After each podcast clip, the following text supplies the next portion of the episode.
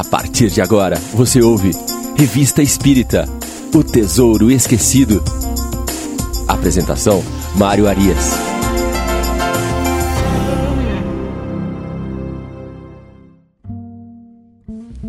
Olá, estamos de volta com Revista Espírita O Tesouro Esquecido. Estamos hoje avaliando o segundo artigo do mês de março de 1858. No primeiro artigo que nós tratamos no programa passado, Kardec inicia as suas dissertações a respeito da pluralidade dos mundos habitados. Agora, dando sequência a este mesmo raciocínio, ele vai tratar de um artigo intitulado Júpiter e alguns outros mundos. Ele separa esse artigo em duas fases, em duas partes importantes. É, primeiramente, ele faz uma contextualização do processo dos mundos habitados, é, segundo a evolução dos espíritos que habitam esses mundos.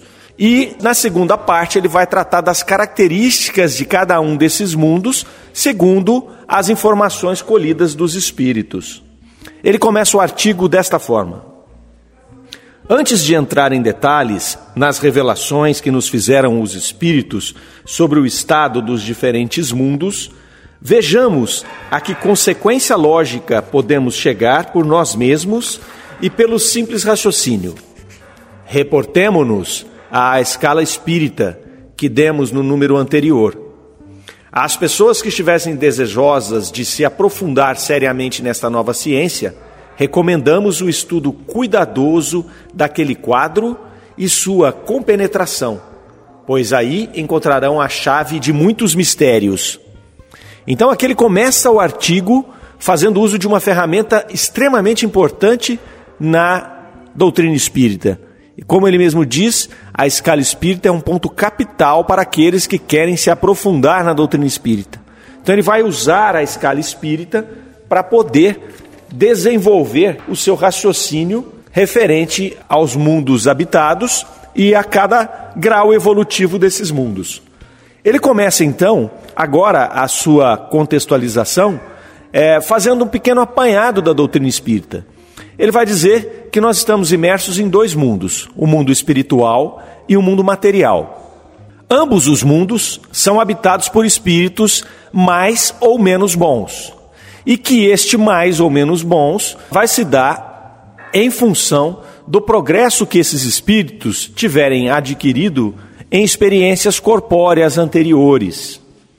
E aí ele conclui: estas poucas palavras resumem toda a doutrina.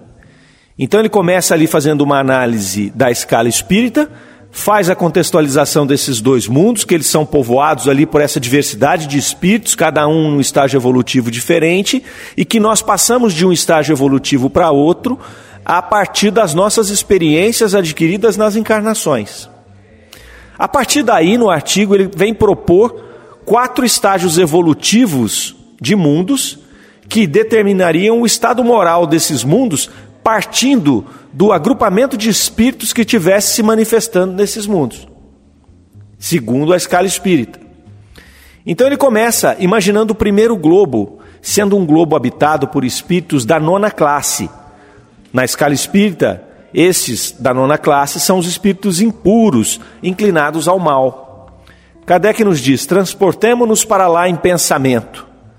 Todas as paixões desencadeadas e sem freio, o estado moral no mais baixo grau de embrutecimento, a vida animal em toda a sua brutalidade, falta de laços sociais, a vida egoísta movida apenas pela satisfação dos desejos grosseiros e dos apetites. Sentimentos como ódio, inveja, ciúme, assassínio são comuns nesse mundo. Ao fazermos uma análise dessa descrição e voltarmos para o planeta Terra, nós podemos observar que isso está lá nos primórdios, né? quando o homem começa a fazer as primeiras civilizações ali, ainda menos evoluídos do que somos hoje, né? aqueles animais ferozes, brutais daquela época, um mundo bastante severo, bastante grosseiro. Passa então Kardec a nos apresentar, hipoteticamente, um segundo grupo de mundo onde ele fala que seria uma esfera habitada por espíritos de todas as classes da terceira ordem. E aí, revisando todas as classes da terceira ordem, que são os espíritos impuros, os espíritos levianos, pseudo-sábios e neutros. Vai nos dizer que predomina aí neste mundo o mal, mas esse decresce à medida que se afastam os espíritos da última classe. Então já nos apresenta aqui um mundo melhor que o mundo anterior, ainda que povoado só por espíritos da terceira ordem, mas nós vimos que o degrau da terceira ordem é um degrau longo, onde os espíritos vão caminhando, vão ganhando habilidades, vão ganhando algum início de virtude, vão deixando erros e características ruins para trás, enquanto caminham neste mesmo degrau da terceira ordem, passando por aquelas classes que nós falamos, impuros, levianos, pseudo-sábios e chegando até os neutros. Vai nos dizer que nesse mundo o egoísmo ainda predomina mas os costumes já são um pouco mais suaves e a inteligência mais desenvolvida. Essas qualidades que esse mundo já vai adquirindo, elas levam, segundo Kardec, a um outro defeito, o orgulho. Então, à medida que o homem vai desenvolvendo a sua inteligência, ele vai se enxergando melhor do que ele era no passado e vai se enxergando até melhor do que uma parte daqueles que habitam o mesmo mundo. Então surge esse outro defeito que é o orgulho é, o orgulho. E aí, a partir deste orgulho, a partir desse avançar ali, vão surgindo também situações como guerras, né? guerras sangrentas, extermínios, as leis são ditadas por interesses pessoais. Nesse mundo, nós ainda vamos ver uma situação muito grave de escravidão, onde se escravizam as classes inferiores ou as raças mais fracas. Então, ainda é um mundo muito embrutecido porém menos do que aquele primeiro mundo hipotético que Kardec nos apresentou. Passa então a descrever um terceiro mundo, uma terceira categoria de mundos, onde ele vai dizer ali que neste mundo nós encontraremos espíritos da terceira ordem e alguns da segunda ordem já ali envolvidos. Por conta desses da segunda ordem, já surgem virtudes em meio à perversidade. Então vejam que aí ele está falando em virtude. Virtude é algo muito mais do que uma simples evolução lá dos da terceira ordem. E aí é quando o bem começa a se sobressair, o bem começa a aparecer um pouco mais. A legislação se torna mais, mais humana e mais equitativa, e começa ali a caridade cristã, deixando de ser apenas letra morta. Esse é um ponto importante. Quando ele fala na caridade cristã, nesse mundo aqui que ele está nos descrevendo, então, obviamente, é um mundo pós-Cristo. Já é um mundo dentro do nosso contexto aqui, pós a vinda de Jesus Cristo. E aí ele comenta ainda que deste bem, que é o da caridade cristã e o da legislação, nascerá outro vício. Ele vai dizer assim: vendo o ascendente da virtude sobre o vício, os maus, sem vontade ou força para praticá-la, procuram parodiá-la e tomam sua máscara, a hipocrisia. Daí os hipócritas serem tão numerosos em todas as sociedades onde a civilização é imperfeita. Então vejam que aqui ele faz já uma demarcação de que esse mundo é pós-vinda do Cristo, uma vez que ele menciona que é a caridade cristã, e também ele menciona os hipócritas, que é, a gente se lembra que quando da vinda do Cristo ele combatia muito os hipócritas. Cristo combatia mais os hipócritas do que as outras classes. É, eles estavam ali é, sob julgo dos romanos, tinha ali os cobradores de impostos, é, tinham indivíduos ali que eram odiados pela sociedade. Cristo não dava muita importância para eles. Né? Cristo falava, dá a César o que é de César, ele não se ligava muito com, com a questão socioeconômica daquela situação, política, se Roma estava dominando ou não estava, ele não estava ali para isso. O reino de Cristo era de outro. Meu reino não é deste mundo, como ele mesmo disse. Mas os hipócritas ele combateu ferrenhamente porque era este defeito daquele povo né, que travestia a sua maldade, o seu egoísmo de sentimentos mais nobres, mas na verdade eram lobos em pele de cordeiros, como o próprio Jesus veio a dizer.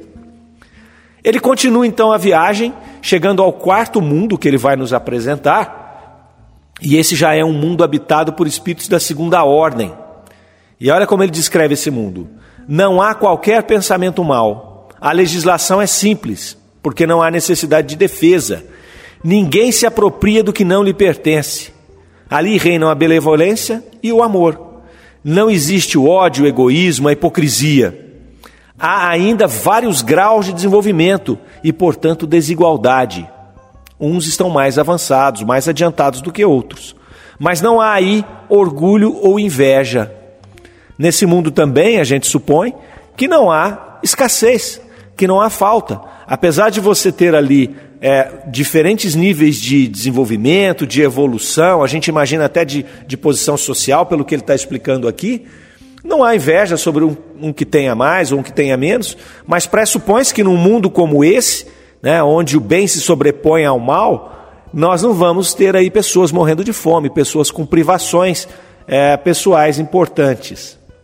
Então Kardec veio aqui apresentar para nós quatro tipos de mundos e nós podemos observar que as características desses mundos elas estão diretamente ligadas com as características evolutivas dos espíritos que ali se expressam, a coletividade.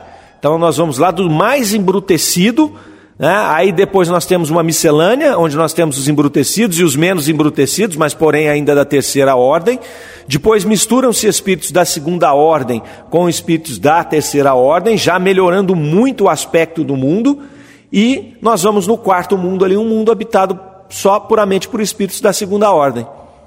E aí nós vemos também, chama a atenção, é, que os espíritos da segunda ordem, eles ainda têm várias diferenças entre eles. Mas ali o bem já predomina sobre o mal não há qualquer pensamento mal, porque os espíritos da segunda ordem já não têm mais os nossos vícios humanos, as nossas paixões. Eles já não têm pensamento mal.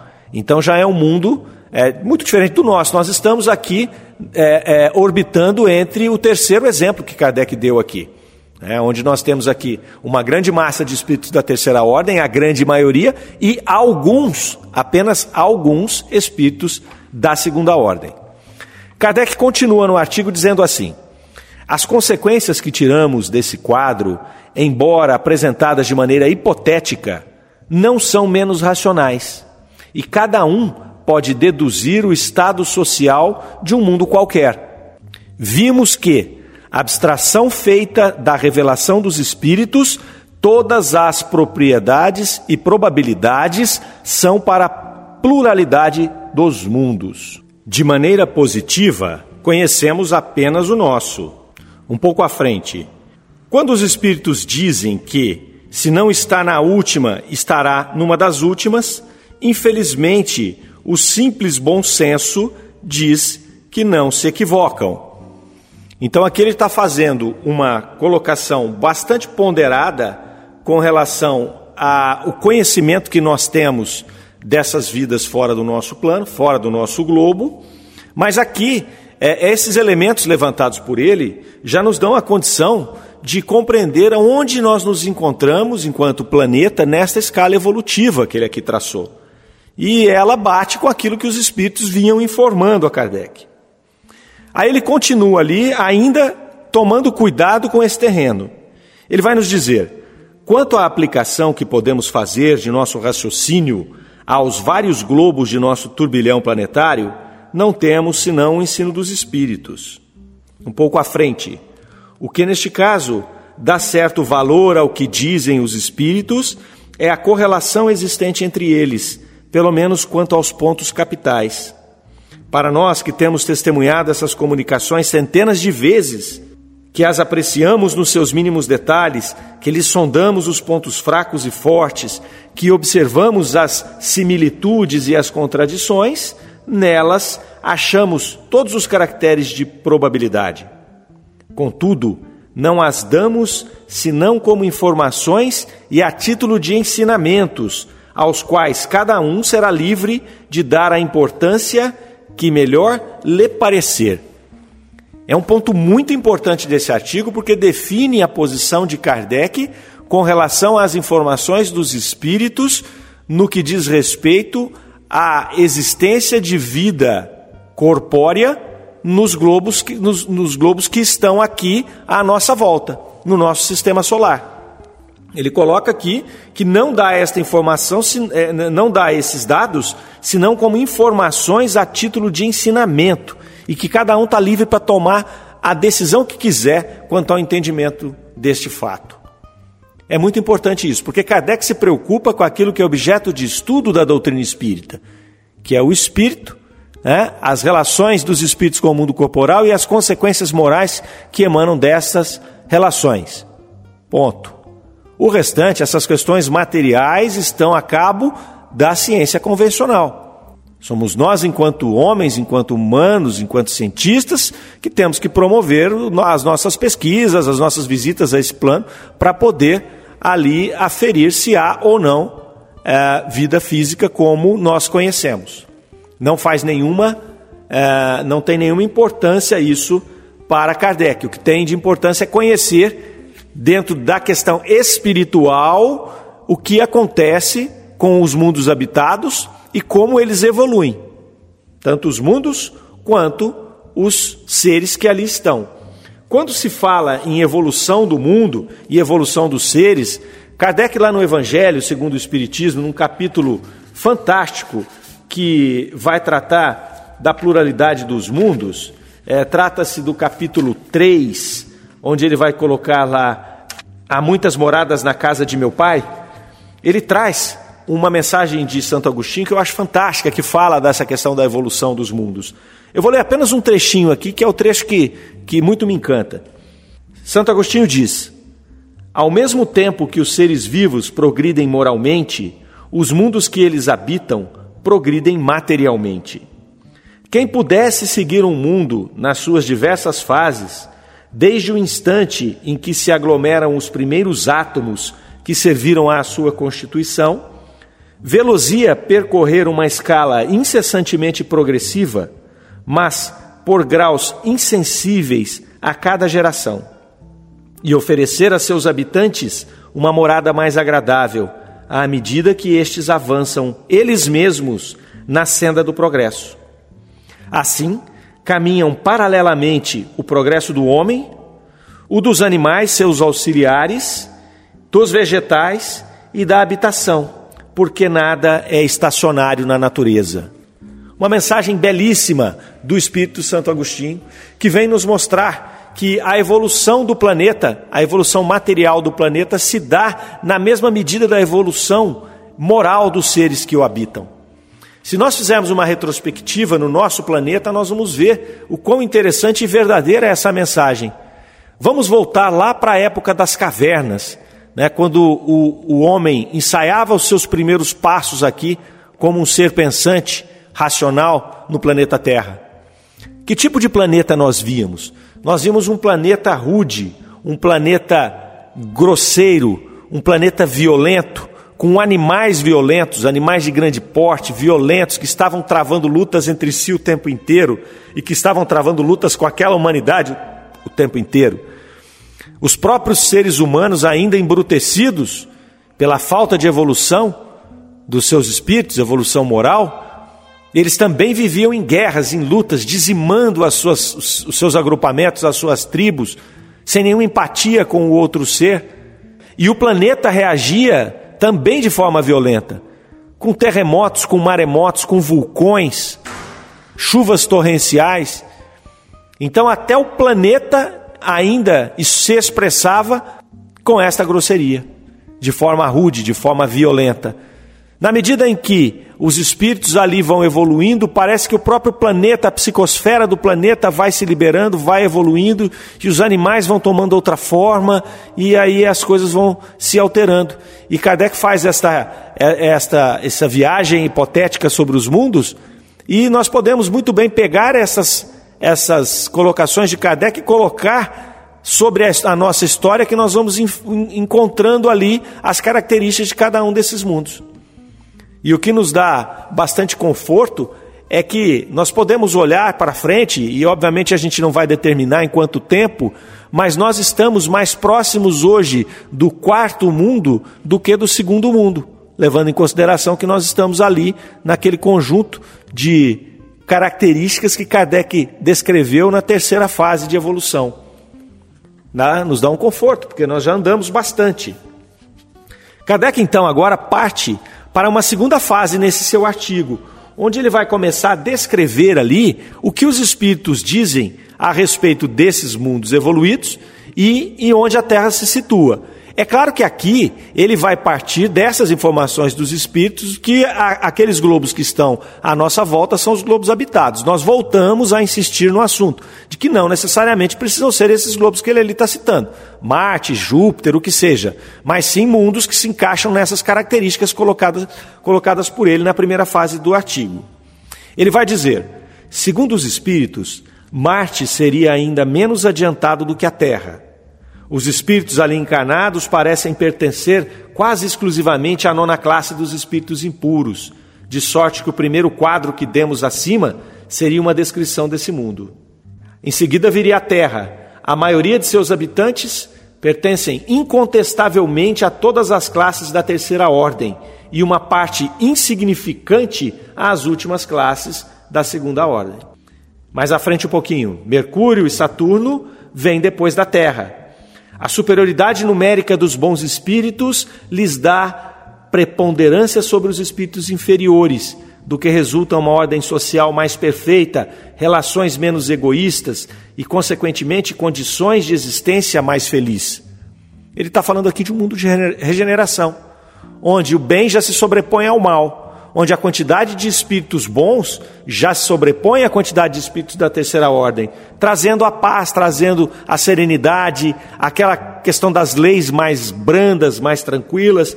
Não temos mais tanta necessidade de segurança, porque as pessoas não vão ficar se agredindo como nós convivemos hoje.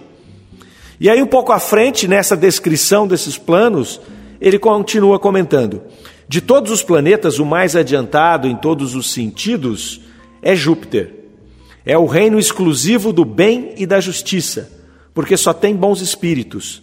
Pode-se fazer uma ideia do estado feliz de seus habitantes, pelo quadro que demos de um mundo habitado apenas por espíritos da segunda ordem. A superioridade de Júpiter não é só no estado moral de seus habitantes, é também na sua constituição física.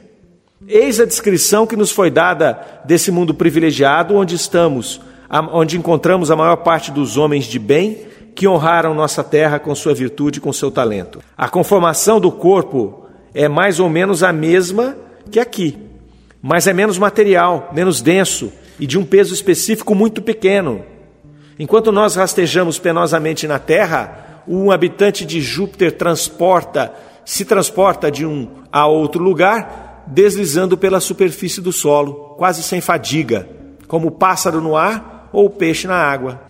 O corpo, por ser composto de materiais mais depurados do que o nosso, vem a se dissipar após a morte, sem ser submetido à decomposição pútrida, pela qual passamos aqui nós, os seres terrenos.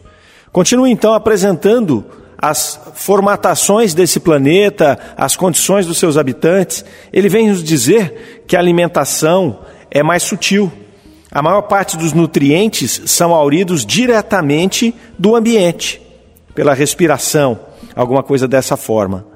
Não sofrem os habitantes de Júpiter na maioria, da maioria das nossas moléstias. A vida para eles também tem uma característica diferente da nossa. Ela é proporcionalmente mais longa do que a da Terra. A infância, por outro lado, é mais curta. Ela dura apenas alguns meses, segundo a informação dos espíritos. Eles também têm faculdades permanentes que nós só vemos aqui nos nossos médiums sonambúlicos. Por exemplo, a comunicação telepática é algo comum para aqueles habitantes. Também possuem a segunda vista, bastante desenvolvida. Os espíritos vêm informar ainda que naquele planeta os animais são mais desenvolvidos que os nossos animais aqui do planeta Terra já apresentam uma certa inteligência e são os encarregados de executar todos os trabalhos manuais que ocorrem naquele espaço. Para eles, o homem é como uma divindade e esses aí o tratam com respeito e com cuidado.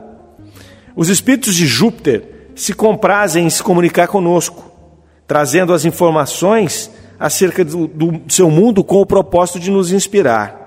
Eles apresentam então as cenas da vida privada, retratam animais, personagens, as formas das suas habitações, que se apresentam para nós com uma verdadeiras obras-primas. E Kardec, então, perguntado sobre a possibilidade de um homem passar diretamente da Terra a Júpiter, vem responder da seguinte forma: A todas as perguntas relativas à doutrina espírita, jamais respondemos por nossas próprias ideias, contra as quais sempre estamos em guarda.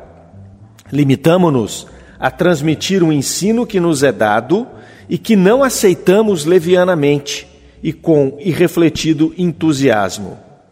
À pergunta acima, respondemos claramente, porque tal é o sentido formal de nossas instruções e o resultado de nossas próprias observações. Sim, deixando a Terra, o homem pode ir imediatamente a Júpiter ou a um mundo análogo, pois esse não é o único de sua categoria. Pode haver certeza disso? Não. Ele poderá ir, pois existem na Terra, embora em número exíguo, espíritos muito bons e bastante desmaterializados para não se sentirem deslocados num mundo onde o mal não tem acesso. Então, Kardec aqui nos informa que, a partir de todos os seus estudos, ele acredita coerente o fato de que algumas pessoas, ainda que raras no planeta Terra, tenham condição de, ao desencarnar no nosso planeta, virem a encarnar num planeta com as características de Júpiter. É, e aproveitando, né, nós temos novamente para ponderar que essas características são características dos mundos mais avançados do que o nosso, é, e, portanto, não necessariamente podemos vinculá-las a Júpiter, uma vez que nós podemos olhar e dizer, não, Júpiter não tem habitantes, então isso aqui não tem nenhum sentido que está sendo proposto aqui. Mas, na verdade, como Kardec bem nos colocou anteriormente, as características desses mundos é, são algo que nós já não temos que ter dúvidas de como eles são e quão coerentes são essas informações que nos são trazidas pelos espíritos acerca desses mundos no seu processo evolutivo. E aqui Kardec vai encerrando este artigo, que é o segundo artigo do mês de março de 1858. Ah, no próximo programa, nós vamos iniciar a análise do artigo Confissões de Luís XI, História de sua vida, ditada por ele mesmo à senhorita Hermance Dufault. Nós vamos ficando por aqui. Nós agradecemos a companhia de todos e desejamos que sigam bem. Um grande abraço. Você ouviu Revista Espírita O Tesouro Esquecido.